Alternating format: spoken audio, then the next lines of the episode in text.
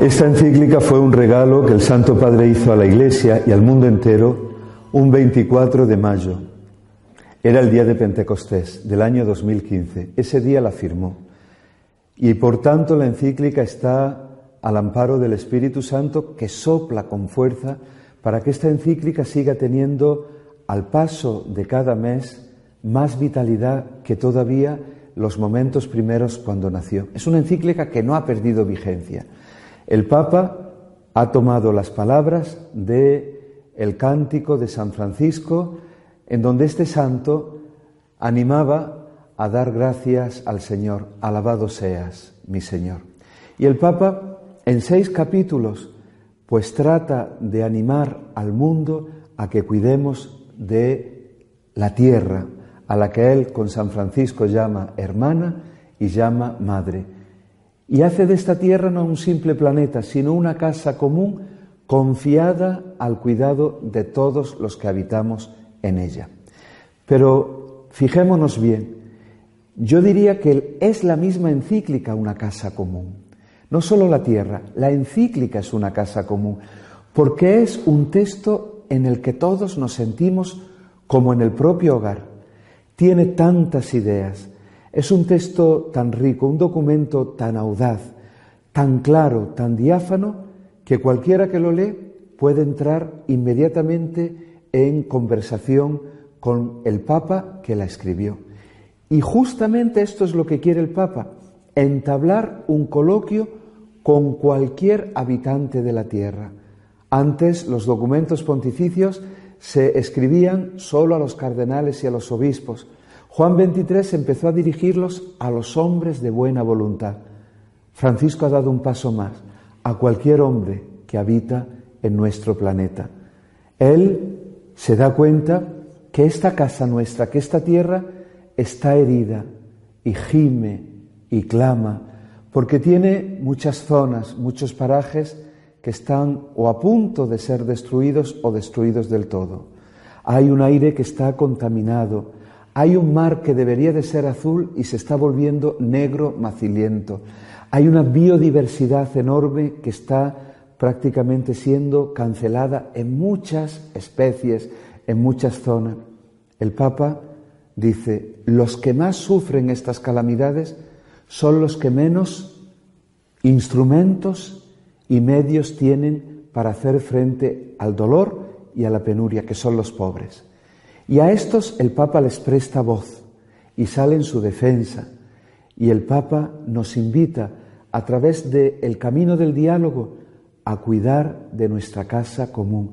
Y atención aquí, nos invita sobre todo a tener una espiritualidad, una espiritualidad que viendo la naturaleza alabe al Señor, que aprenda de la paciencia que tienen, por ejemplo, las abejas, que aprenda de la misma naturaleza la que Él llama con verdad la creación, a esta vocación tan hermosa que el hombre debería de tener, de ser custodio de la misma, para que los que vienen detrás no reciban un cúmulo de porquerías, de basuras, sino aquel jardín que Dios pensó cuando creó el mundo y que está llamado con su multiplicidad de bienes a ser hogar y patria y casa y espacio de concordia y de, podríamos decir, de habitabilidad para todos y para los que vienen detrás.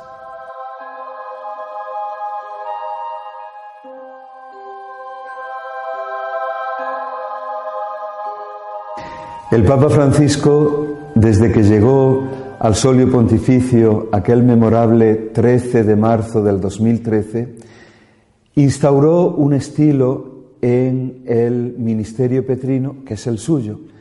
Siempre en cada época de la Iglesia, a lo largo de los siglos, Dios ha mandado a su Iglesia el pontífice, el sucesor de Pedro, que el mundo y que el rebaño de Cristo necesitaba. Francisco vino, él mismo lo dijo cuando se asomó a la plaza de San Pedro por vez primera, del final del mundo. Es el primer papa latinoamericano, un papa religioso de la compañía de Jesús, un papa que al calor de Ignacio de Loyola aprendió a vivir para la mayor gloria de Dios y para el bien de las almas. El Papa ha imprimido a su servicio petrino un estilo especial, donde su palabra va siempre acompañada de las obras. En el caso de Francisco, la palabra se hace gesto. Y él ha tomado sobre sus hombros lo que es propio de toda la Iglesia y se ha puesto al frente del rebaño de Cristo, invitándonos a todos al dulce quehacer y a la vez complicado, arduo y maravilloso, al quehacer de llevar el Evangelio de Cristo a toda la creación. Pero hacerlo con alegría. Por eso uno de sus documentos más emblemáticos es la alegría del Evangelio, esa exhortación apostólica donde Él a cada uno de nosotros nos anima, nos estimula, se convierte en un acicate para que el Evangelio en primer lugar se haga vida y luego llegue a todos desde nuestras obras y también con nuestra palabra. El Papa evangeliza con una palabra audaz, con una palabra clara, diciendo lo que nos hace falta a nosotros para que el reino de Dios se abra paso en este mundo que en nuestro tiempo tiene tantas y tantas preocupaciones. Y lo hace con una sencillez, con una sobriedad realmente encomiable. Él, que invita a los pastores a ponerse al frente de su rebaño, lo hace también con su palabra luminosa. Pero muchas veces Él también se mete en el centro y es el Papa de la escucha. El Papa recibe continuamente visitas porque le gusta auscultar el gemido, el problema, la preocupación de lo que todos los hombres llevan en su corazón, pero en muchas ocasiones se pone el último y por eso es tan amante de ir a los lugares más pobres, cárceles, lugares olvidados, países que nadie tiene en cuenta, donde encuentra a los más queridos del Señor, que son los pobres, aquellos pobres que Cristo hizo el objeto de su programa pastoral en la sinagoga de Nazaret y que Francisco, una vez subido al solio pontificio, aquel 16 de marzo, en una aula nervi llena de periodistas, exclamó, ¿cómo me gustaría que la iglesia fuera pobre y para los pobres?